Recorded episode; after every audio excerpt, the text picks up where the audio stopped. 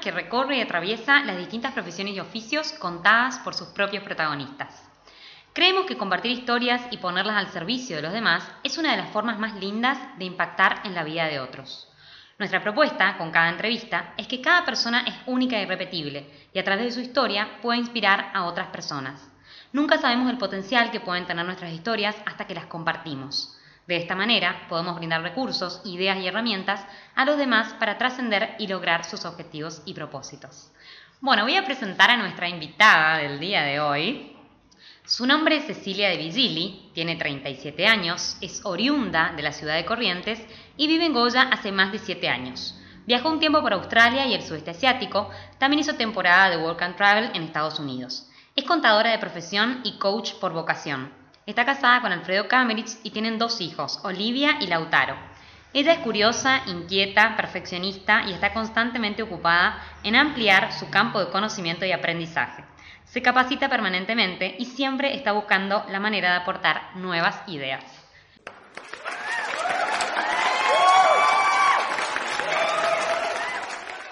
Muchas gracias Ceci por estar acá. Estoy muy contenta de que hayas aceptado la invitación a nuestro programa. Bienvenida. ¿Cómo estás? Hola Loli, ¿cómo estás? Bueno, muchas gracias por la invitación a ambos. Eh, contenta de estar acá con vos. Me, me encanta tu nuevo emprendimiento, así que feliz de que me hayas elegido. Es un honor para mí. Gracias por esa descripción. me sorprendiste con todo lo que, si bien algo me preguntaste, el, resto salió de vos y qué lindo lo que describiste ahí. Así que gracias por eso también. Bueno, me encanta. La verdad que bueno, fue una, una descripción espontánea que surgió a partir de, bueno, de lo que te conozco y, y bueno, y eso salió, eso salió. bueno, Ceci, quiero que me cuentes un poco, quiero que hagamos un recorrido desde, bueno, desde tus inicios, desde tu profesión como contadora y todo lo que, lo que ha ido pasando en tu vida a lo largo de este tiempo para, bueno, llegar hoy a donde estás y lo que estás haciendo y demás. Así que, bueno, si te parece, podemos empezar por eh, cómo fue que se te ocurrió estudiar para ser contadora. Qué buena pregunta. Eh, creo que nunca me lo planteé. Fue contadora por... Eh, qué sé yo, era lo que tenía que hacer o era lo que más conocía. Mis padres son contadores, ambos. Así que fue como lo que tenía más a mano. No lo pensé mucho, si bien eh, a lo largo de la carrera eh, adquirí como cierto gusto hacia los números y hacia, la organización más que hacia la contabilidad. Eh, nunca me lo planteé mucho. Y mi paso por la facultad fue un flash. ¿Por qué? ¿En qué sentido Porque fue un flash? Eh, ni, ni, había terminado de cursar y ya me había recibido en la facultad pública. No era la mejor alumna, pero evidentemente aprendí a, a rendir y, y, y, me fue bien. Y así como empecé, terminé muy rápido. ¿A qué edad te recibiste, Ceci? A los 22. Wow. Eh, fue un paso fugaz. Calculo que era lo que tenía que ser porque eh, después empecé a trabajar de contadora eh, con papá en el estudio, papá tiene un estudio en Corrientes y yo era como lo que había que hacer, digamos. Así que me puse a trabajar de contadora y bueno, y ahí empezaron a surgir todas las inquietudes y curiosidades de lo que no había hecho, ¿no? Yo viví en Corrientes hasta que me recibí de contadora, no me había ido a, estudiar a otro lugar, por lo cual no tenía esa experiencia de ir a probar suerte o ver cómo me iría sola. Y todas esas curiosidades que eran propias de mi personalidad empezaron a aflorar. Así que ahí me puse en contacto con, con eh, Work and Travel, que para ir a Estados Unidos, a algún lugar, no me importaba ni a dónde, ni hacer qué, solo ir y vivir la experiencia. Así que recién recibida de contadora, eh, al año siguiente, después de haber trabajado un año de contadora, me fui ¿Por cuánto tiempo? Fueron cuatro meses. Obviamente que a, a, papá no le daba ni medio de gracia, pero yo fui igual. Eh, además mintiendo hasta el gobierno de los Estados Unidos de que era estudiante, porque era un programa para estudiantes, o sea, hasta qué punto llegaba mis ganas de irme. ¿Y cómo hiciste para cambiar esa información? La verdad es que no me acuerdo en ese momento. eh, falsificamos hasta, hasta títulos. Eh, y bueno, en ese momento no había tanto control como ahora, o sea que pasó y me fui y volví y estoy acá sin quedar preso. y bueno, y fue como una experiencia corta, porque también estaba de novia, después de, me peleé, me, me, me, separé de mi novio y ahí sí dije, ahora me quedo sola y hago lo que siempre quise, que era viajar por tiempo prolongado, quería irme, yo tenía en la cabeza que me iba a ir un año, no me preguntes por qué, yo me iba a ir un año. Y ahí empecé como a también una, una, compañera de trabajo que me decía, yo te voy a recordar todos los días que te tenés que ir, como para que no pierda el entusiasmo. Y yo lo acepté porque era como el pie que por ahí necesitaba. Así que me fui, me fui como también juntando plata, eh, la visa me salió por casualidad, empecé mi viaje en Nueva Zelanda, que no lo nombraste. ¿Eso cuándo fue ese sí, perdón? Y yo tenía 28 años, o sea, fue en el 2010. 2010. Pero digo, después de haber hecho el Work and Travel en Estados Unidos. Volví, seguí trabajando de contadora. Un tiempo más, hasta un que... Un tiempo más, cuatro años, tres, cuatro años. Sí. Eh, junté plata para irme y me fui conseguí la, va, me dieron la visa de, de, Nueva Zelanda, así que ahí ya era legal, 100%, fui a trabajar y... Las ganas, perdón, las ganas de irte obedecían a las ganas de viajar o te querías escapar de algo, de alguna situación que no estabas soportando? No, me gustaba, siempre me gustó viajar, o sea, de hecho ahora es como me siento un poco extraña eh, siempre me gustó viajar de chica y siempre era, me crié en una familia trabajadora en la que no era una opción que nosotros viajemos al exterior como se acostumbra ahora, más que ir de vacaciones a Brasil o, o a la costa argentina. Eh, no había ni opción a ir al exterior y era algo, y tenía una amiga que viajaba mucho y siempre escuchaba sus anécdotas y yo soñaba con hacer lo mismo. ¿Y ella fue tu fuente de inspiración? Y yo creo que sí. Ahora que, mira, la traigo a colación, ella había ido eh, de intercambio, había ido a hacer una experiencia de nani a Estados Unidos mucho tiempo, siempre se iba sola, iba a hacer temporada en Andorra y yo moría por hacer lo que ella hacía. Y bueno, y sí, en parte fue mi inspiración porque además lo hacía sin mucha plata, o sea, no eran viajes caros y yo decía, bueno, si ella puede, yo también puedo. ¿Y vos trabajabas allá mientras viajabas? Sí, por supuesto, me iba con, me iba con lo justo para sobrevivir el primer tiempo.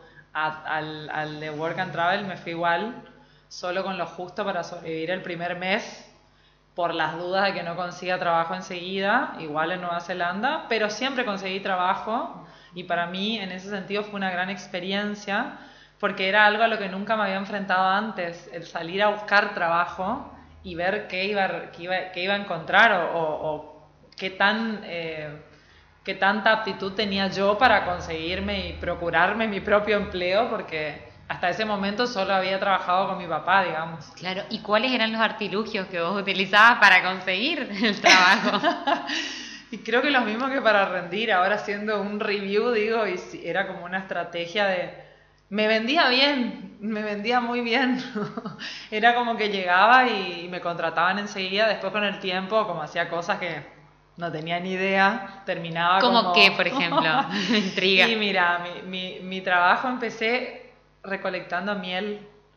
¿Eso dónde, perdón? En Nueva Zelanda, en Nueva Zelanda. trayendo miel de, de, de los panales estaba como en la extractora, no con las abejas, sino en la extractora poniendo paneles en, una, en un colador, como en un extractor, que se usan unas máquinas que, que aprietan para que salga la miel. Ese fue mi primer trabajo. Y después lavando platos. Eso fue, o sea, aprendí a valorar muchas cosas también. Eh, fui moza, fui moza de, de restaurante y fui moza de eh, catering que hasta el día de hoy digo que, que me sentía invisible porque la gente no, no, no, mira al mozo de catering, es como saco, saco algo de la bandeja que está flotando, que viene, que se mueve y tipo gracias y ni miré. Me sentí, o sea, fue una de las sensaciones que más registro porque dije, wow, creo que a partir de ese día dejo más propina a los mozos. Qué bueno que esa experiencia. Aprendí a preguntar el nombre, a interesarme más, a ver como que hay alguien del otro lado. Eh, que está ahí y que está haciendo un trabajo, pero está bueno, siempre lo digo, en ese, en ese servicio de catering eran 3.000 invitados y solo una persona se dio vuelta a mirarme y me miró a la cara y me dijo gracias, lo cual me choqueó porque nadie me miró toda la noche. Así que aprendí cosas como esas, por ejemplo, y después que fui sola, o sea, fui a ver... Eh, si podía sola y me, aprendí muchísimo porque hoy en día puedo, eh, me animo a cualquier cosa. No tengo miedo a los comienzos y eso para mí fue un gran aprendizaje. Es como que si ahora digo, bueno, tengo que empezar de vuelta en otro lado, eh, el trabajo no sería un tema para mí porque eh, siento que puedo volver a empezar. y de hecho, por eso volví a empezar, ¿no? Porque en el medio de, de, haber empezado a ser contadora, que era algo que era muy rutinario, que por lo que me conoces, no soy una persona muy rutinaria ni me caracterizo por las estructuras. Me, me gustaba mi profesión, pero no lo que hacía. Y fui a un curso donde todos los profesores eran coach. Y me gustó mucho el enfoque que tenían. Era un curso de negocios y todos los capacitadores eran coach. Y entonces me, empezó a llamar la atención qué era el coaching y, qué era eso que hacían, que, estaba bueno, porque yo percibía que estaba bueno, pero no sabía ni por qué, pues no, tenía idea de que era una técnica, si era una metodología, si era una profesión, eh, fue como, bueno. Y empecé a averiguar y por una amiga conecté con, con una escuela de coaching y empecé, eh, estuve mucho tiempo estudiando coaching. Lo. Eh, lo cual para mí fue importante para hacer un proceso personal muy profundo, porque tuve mucho, eh, mucho recorrido ahí de, de, verme, mucho de, de observarme, de, ponerme en primera persona para después poder eh, ponerme al servicio de otros. Y si bien eh, no me gustó la cantidad de tiempo que invertí, hoy mirando para atrás, habiendo, o sea, habiéndome recibido, creo que es un montón de conocimiento adquirido que, que, es una riqueza grandísima porque capaz si me lo hubieran dicho yo no lo hubiera hecho. Si me decían la cantidad de tiempo que yo estuve, capaz hubiera dicho no. Claro. Así que lo agradezco. Y bueno, y ahora estoy acá en este... me preguntaste cómo terminé acá y casi por... A ver, no sé si es casualidad, no me gusta decir que existen las casualidades, sino las causalidades siempre busqué algo que me apasione, siempre eh, fui una, me considero una gran buscadora. Cuando algo no me gusta, busco algo que sí me guste. Me gusta eh, construirme y salir de donde no me gusta. Eso te iba a preguntar, ¿cuál crees que fue el punto de inflexión en tu carrera como contadora para decir, basta, quiero hacer otra cosa? ¿O hubo algo que te haya marcado en particular? Yo creo que la rutina. Eh, siempre digo, yo era contadora, hacía impuestos y contabilidad y vencía del 13 al 28 de cada mes. ¿Me puedes contar cómo era un día tuyo como contadora? Y me levantaba a las 8, me iba al estudio, trabajábamos de corrido, eh, hacía lo que tenía, o sea, hacía lo que sea que, que había que hacer en ese momento. Del 13 al 28 hacíamos vencimiento de ingresos brutos y, y e IVA, que era lo mensual, y después contestar requerimientos de la FIP, eh, ir a hablar a la FIP o a rentas por algún tema de algún cliente, eh, hablar con el cliente para, para, contarle que le daba pagar y todo era para mí, o sea, la, profesión de los contadores, lo cual ahora también valoro un montón, está en constante cambio y es muy exigente. Y la verdad es que cuando eso no se combina con el gusto, es como que se vuelve pesado. Y yo lo empecé a sentir así. Eh, y empecé a decir, no me gusta, no me gusta, no me gusta. Y justo me puse de novia. Y fue como que dije, bueno, me voy, me voy a Goya. como soltando el papá, yo me voy. Fíjate, creo que coincidió también con que mi hermano se reciba de contador y para mí fue un alivio, como te dejo esto, yo me voy. Y vine acá diciendo, bueno, yo me voy, eh, no voy a hacer nada hasta que no encuentre algo que me guste. Hasta que me reciba de coach era, lo cual se demoró. En el medio abrí otro emprendimiento con mi marido, con Alfredo, abrimos Emporio, eh, eh, que era un emprendimiento que más que nada salió de, de su impronta de comerciante y, la verdad es que, es que yo acompañé el movimiento complementando en, la administración y en lo que era organización que a mí me gustaba. Eso te iba a preguntar, ¿cuál fue la impronta de Vigili que le pusiste? Sí, y creo que hoy en día es como que, eh, sí, o sea, soy, me considero una persona muy responsable. Eh, entonces, eh, por más de que yo esté haciendo algo que no me gusta o que por ahí no haya sido mi idea, si yo me comprometo lo hago y lo hago con, con responsabilidad.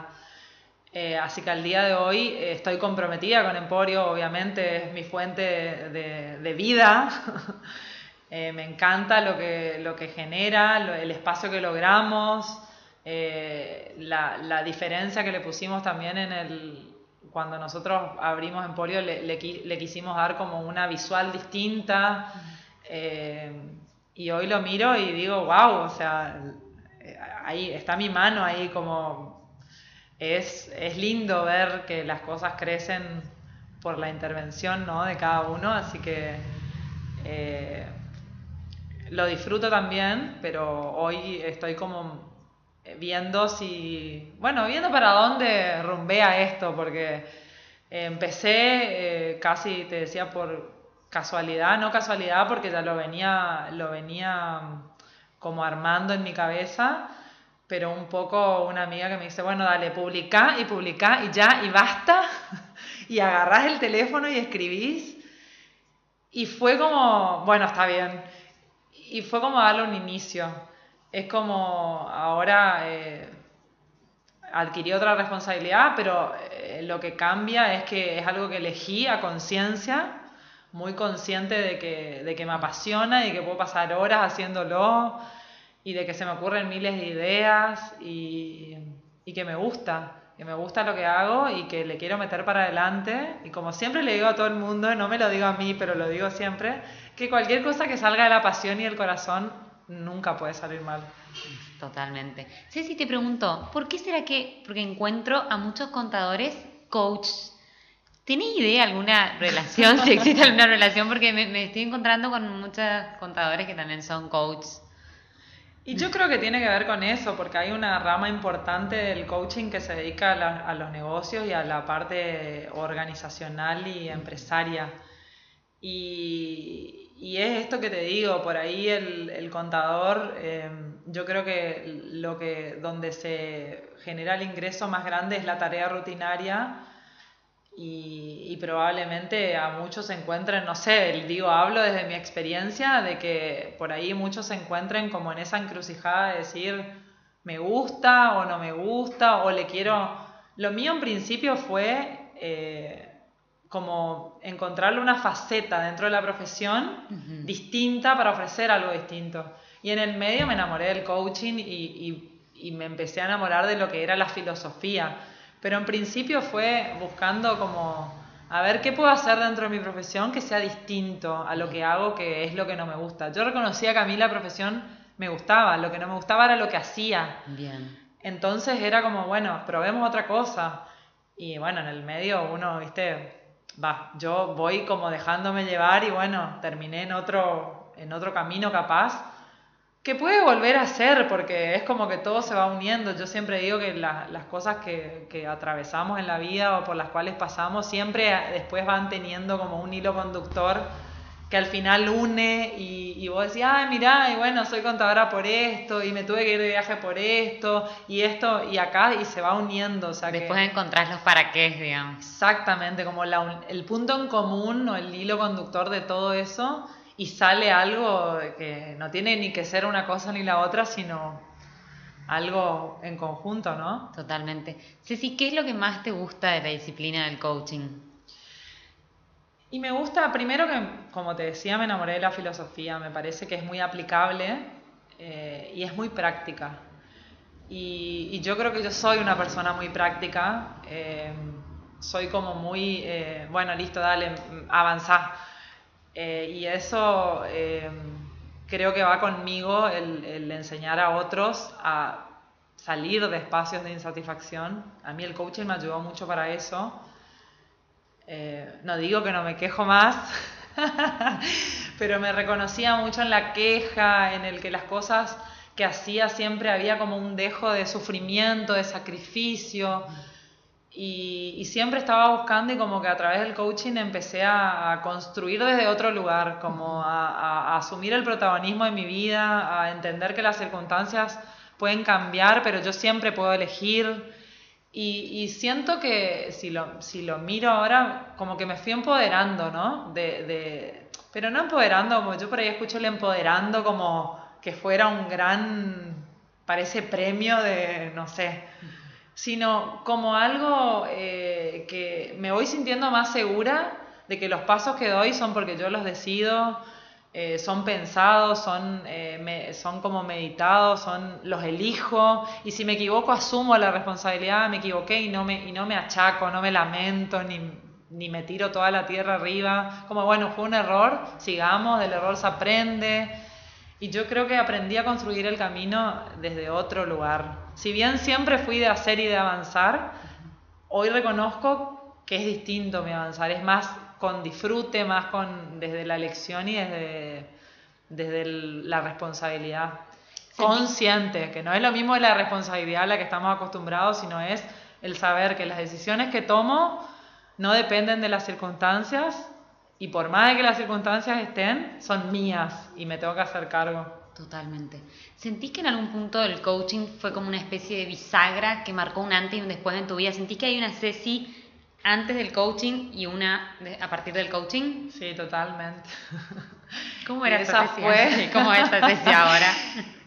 Yo no sé si, si por ahí es tan notorio el cambio como que yo me siento cambiada por ahí me pregunto, ¿no? Me gustaría preguntarle a alguien qué tanto cambio ve en mí, pero si yo lo tengo que decir, es esto que yo te digo, como antes era em, como que iba por la vida, digamos, me a ver, si lo tengo que poner en dos palabras, es como que antes era rebelde, sin causa, y ahora mi rebeldía tiene una causa, digamos. Como que ese rebelde sin causa que aparenta ser rebeldía, en realidad era soy distinta, pero no sé cómo expresarme para, para que no suena que soy rebelde.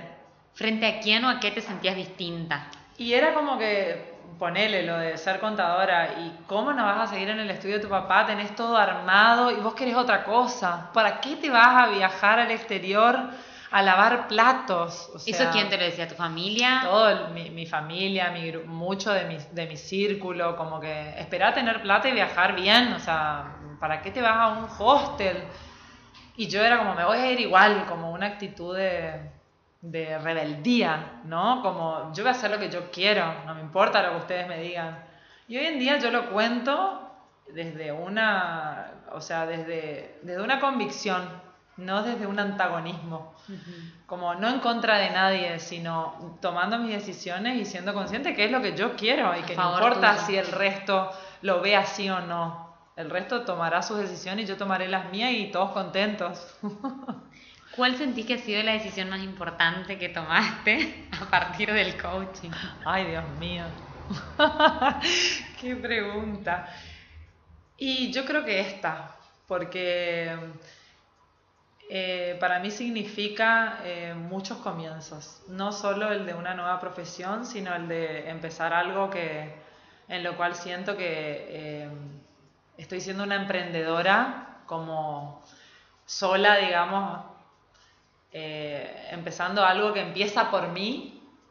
Y es esta, porque, bueno, te decía que es un nuevo comienzo, también es que comience por mí, y el aventurarme a algo nuevo y animarme a, realizar mi sueño, porque yo siento que va por acá. A veces eh, la cabeza me, juega en contra, pero el sentimiento, de, la intuición me dice que va por acá y me siento como eh, haciendo algo que me apasiona y que puedo pasar horas haciéndolo y no me doy cuenta. Y eso me demuestra a mí que estoy, eh, estoy metida y copada y quiero seguir y quiero probar y quiero cambiar, o sea que para mí significa como también mucha, eh, mucho desafío, ¿no? A este nuevo camino.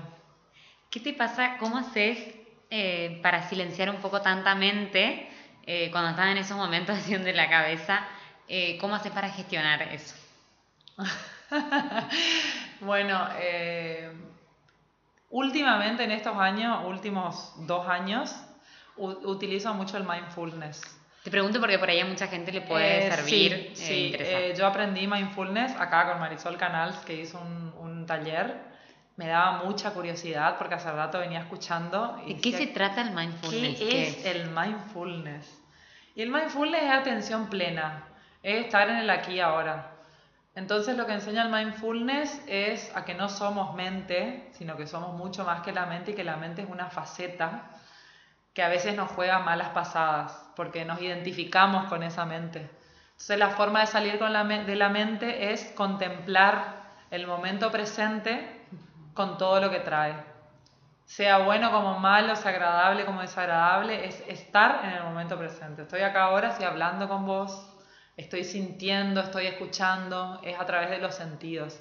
Entonces lo que permite es conectarse con el momento desde los sentidos y al prestar atención a los sentidos dejamos de lado tanto pensamiento y de prestar la atención. Y lo que plantea es hacer algo al revés, ser nosotros mismos y poner la mente al servicio del ser. Entonces, a través del estar presente, me conecto conmigo, y puedo entender cómo complementar la mente a eso. Eh, ¿Cómo se logra para acallar un poquito la mente? Uh, al principio me costó horrores, me sigue costando, hay días que me cuesta más, hay días que no me cuesta. Eh, yo lo hice un hábito, por lo menos, mira, justo me preguntaste, ahora retomé hace dos semanas porque me doy cuenta de que es algo que me, me hace bien, que, me, que me realmente cumple el objetivo que yo quiero, que es salir un poco de la cabeza, porque soy muy mental. Eh, me preguntaste, viste, ya me fui. No estoy, no estoy presente. no es tan fácil. Sí, no, la última pregunta que hice fue cómo hacer para, ah, para callar un poco la mente, claro, cómo se logra. Y es ejercicio, como cualquier cosa requiere práctica y lo que plantea el mindfulness es hacerlo eh, cada día un poquito más o lo que puedas. Eh, plantea como una práctica mínima de cuando lográs, ¿no? Poder hacerlo, una práctica de 20 minutos. Obviamente que eh, en las meditaciones mismas, que hay miles en internet, va diciendo como la mente se puede ir, o sea, contempla que la mente constantemente está pensando y, y, tipo, no te tortures por eso. Deja el pensamiento, volvé al aquí y ahora y continúa. Es como una práctica. Al principio tenés más pensamiento, después lográs acallarlos un poco. Hay días que obviamente, dependiendo ¿no? del día de cada uno, cuesta más que otros. Pero a mí me encanta. Es una práctica muy linda lo único que por ahí encontrar el momento. ¿Tiene algo de meditación, Ceci? Es, es, meditación. Una, es meditación consciente. Meditación consciente. Se llama meditación consciente. Sí. Es un estilo de meditación que tiene fundamentos, digamos, de que en, se, se, hicieron muchos estudios sobre el mindfulness y, y una práctica. Eh, una práctica prolongada puede generar cambios a nivel neuronal. Está comprobado que genera cambios las neuronas van siempre por, hacen los mismos surcos y vos, eh, estando presente, lográs que esos surcos cambien, muten y, sean más parecidos al estar siendo que al, estar en la mente constantemente. ¿Sentís beneficios a partir de que incorporaste esta práctica en tu vida? Hay días que lo siento más que otros, es como... Es raro de explicar porque no, tiene explicación desde la cabeza, ¿no? Es como eh, ir conectándote con, el presente, ir dejando que fluya y tomando lo que, lo que sea que el, que el ambiente, el universo te traiga como, como un regalo. Entonces, si tengo una pelea, ¿qué, qué me está trayendo? ¿Qué sensaciones? Como aprender desde, desde lo que sea que pase, ¿no? ¿Sentí que se conecta un poco con lo de coaching? Sí, totalmente, porque es una práctica que eh, desde, bueno, en el coaching aprendemos que somos una coherencia de cuerpo, emoción y lenguaje, y yo le agregaría energía. Y en el mindfulness lo que se ve es a través de la, del cuerpo y la quietud de la mente, o sea, del, del lenguaje también, eh, cambiar ¿no? El, la energía conectándose con el ser y dejando que ese ser se manifieste. Porque lo que nosotros hacemos con la cabeza es bloquear al ser. Es como cuando decís, no, yo no lo voy a hacer. ¿Cómo me voy a hablar con Loli? ¿Qué voy a decir? ¿De qué voy a hablar? Esa es mi mente hablándome. Porque si yo me dejo guiar por la intuición, me copó la propuesta. Entonces es como dejar de lado el, pensamiento que, que sabotea la primera sensación que te produjo la propuesta. Bien. Sí, sí, quiero que me cuentes un poco también de la especialización que estás haciendo en la escuela de Kaufman. Eh, eso me interesa que, cuentes para toda la audiencia. Bueno, lo que estoy haciendo con Kaufman es coaching consciente. Eh, tiene, eh, en realidad es conscious business coaching, o sea, es de negocios. Pero la teoría que él, eh, la teoría que él armó es una teoría de coaching consciente donde mezcla muchas disciplinas y le pone un eje que es la manifestación del ser a través del trabajo eh, conscientemente, o sea, y esto se conecta con lo que hablábamos de la responsabilidad, el elegir las respuestas que damos a cualquier situación. Y el ser lo que decimos, lo que queremos que los otros eh, tomen, digamos, o sea, como que yo voy a una empresa, soy la dueña, le digo a todos que hagan algo y yo no lo, yo no lo, o sea, yo no lo manifiesto, yo soy distinta, como que hay una falta de coherencia ahí que, eh, que lo que él dice es eh, lo que vos decís lo tenés que hacer, demostrar el estándar para que el resto lo tome desde otra manera. y me parece muy interesante porque mezcla disciplinas muy distintas. Eh, tiene estoicismo, por ejemplo, eh, tiene budismo, tiene técnicas de coaching, tiene de economía, tiene, habla del capitalismo, o sea, que la verdad que me parece espectacular. Hoy en día estoy haciendo las prácticas para certificar. ¿En qué consisten esas prácticas? Las prácticas consisten en, tenemos un encuentro virtual eh, semanal y nos vamos eh, interviniendo entre nosotros para practicar, donde tenemos un, un supervisor eh, y vamos rotando. Un día uno es coach, el otro es el coachee, que es el cliente, para que la gente entienda, el que va a la consulta, digamos. Y, y así vamos rotando y nos van eh, marcando puntos y después tenemos una ronda de certificación que ya es con los master coach de la, de la formación eh, y bueno, eso. Y después veremos si certifico o no. Te pregunto, ¿estás pensando en estudiar algo nuevo? Siempre. ¿Ya estás pensando en, el próximo curso capacitación?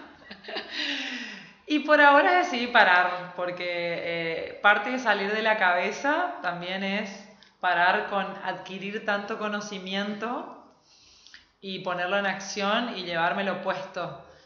Eh, mi experiencia con el coaching fue llevarme puesto todo y siento que de, un tiempo a esta parte estoy como, estuve como muy acelerada con adquirir, adquirir conocimientos y no, siento que no, no lo estoy bajando tanto. Entonces decidí que este año que me queda, lo que me queda del año cuando termine Kaufman, voy a revisar todo ese material para ir incorporando las diferentes cosas que aprendí, eh, incorporar cada vez más en mis intervenciones. Bien, ¿qué sentís que es lo mejor que tenés para dar como coach? Qué pregunta.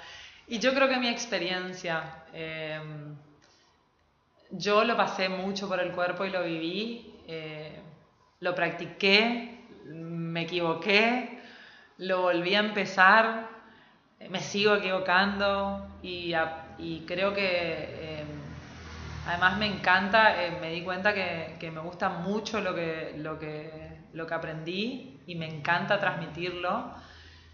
y, mi experiencia, que hace un tiempo la veía como, no puedo creer todo el tiempo que pasó, hoy la veo como, como un gran aprendizaje y una gran riqueza de mi parte de, de poder transmitirlo desde, la, desde, la, desde mi ser a otro ser y no desde una teoría aplicada a una persona, digamos. Bien, si querés contar un poquito para que las personas sepan en qué consiste una sesión de coaching, para qué te puede servir y a quién va dirigida o destinada.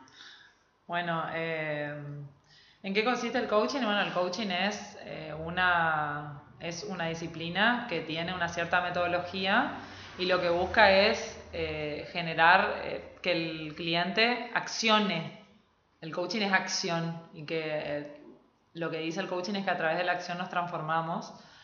Entonces busca a través de preguntas poderosas lograr que el coach se acerque a su objetivo a través de la acción, accionando hacia donde quiere ir, encontrando las fortalezas, eh, qué fortalezas tiene, cuáles son sus habilidades y reconociendo sus limitaciones para ver, para indagar ahí, para disiparlas y que pueda avanzar.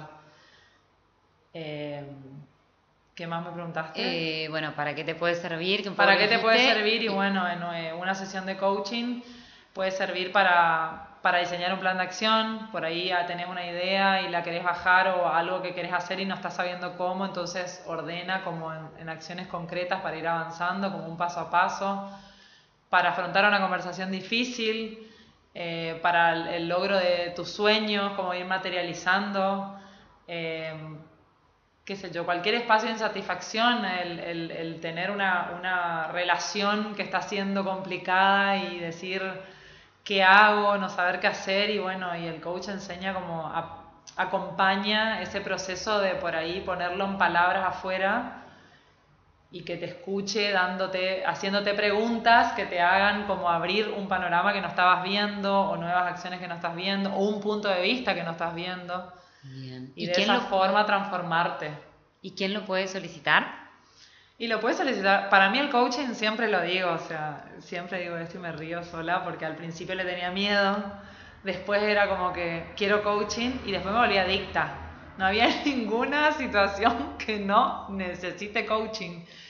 Em, creo que hay una creencia como generalizada de que el coaching es algo holístico, así como muy efímero, muy como que se, es una terapia alternativa y lo que puedo decir es que todo lo contrario, el coaching es acción y como acción es planificación, es decisión, es, es ponerte ahí y, y, decir, bueno, lo hago, como tomar acción de eso que por ahí estás postergando por lo que sea que fuera que te lo está impidiendo y es reconocerlo y decir, bueno, listo, ya lo vi, ahora no tengo excusa.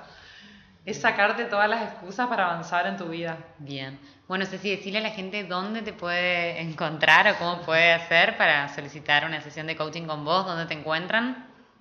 Bueno, eh, por ahora estoy en, en las redes eh, y en el Instagram sobre todo. ¿Cómo es la eh, cuenta? Ceci de Vigili, Ceci-de Vigili. Ahí están mis datos del teléfono si me quieren contactar. Es muy reciente todo, así que todavía voy a ir subiendo esta misma descripción para que sepan qué es, cuándo pueden eh, contactarme, también si quieren saber más, porque sé que hay mucho desconocimiento y está bueno que se enteren porque si me ayuda a mí puede ayudar a muchos otros. ¿Tenés pensado hacer algún vivo o algo? Por ahora no, pero podemos hablarlo. bueno, Ceci, ¿te sentiste cómoda en el programa? Espectacular. Gracias por la invitación, me encantó. Y bueno, éxitos. Bueno, muchas gracias. Gracias a vos por haber venido, eh, por acompañarnos en el programa, por responder todas nuestras preguntas y por sumarte al desafío El mejor oficio del mundo. Nos encontramos el próximo miércoles, pasadas las 20 horas. Bueno, gracias a todos. Pedro Sá por brindarnos este espacio tan valioso en Radio Bitácora 989, al Club de Emprendedores Goya, Francisco y Filipo en producción y a las personas que se van sumando a las entrevistas y a todas las personas que nos saludaron en las redes y felicitaron con mensajes deseando buenos augurios. Es muy lindo y gratificante recibir el reconocimiento y apoyo de tanta gente. Hasta la próxima. Chao.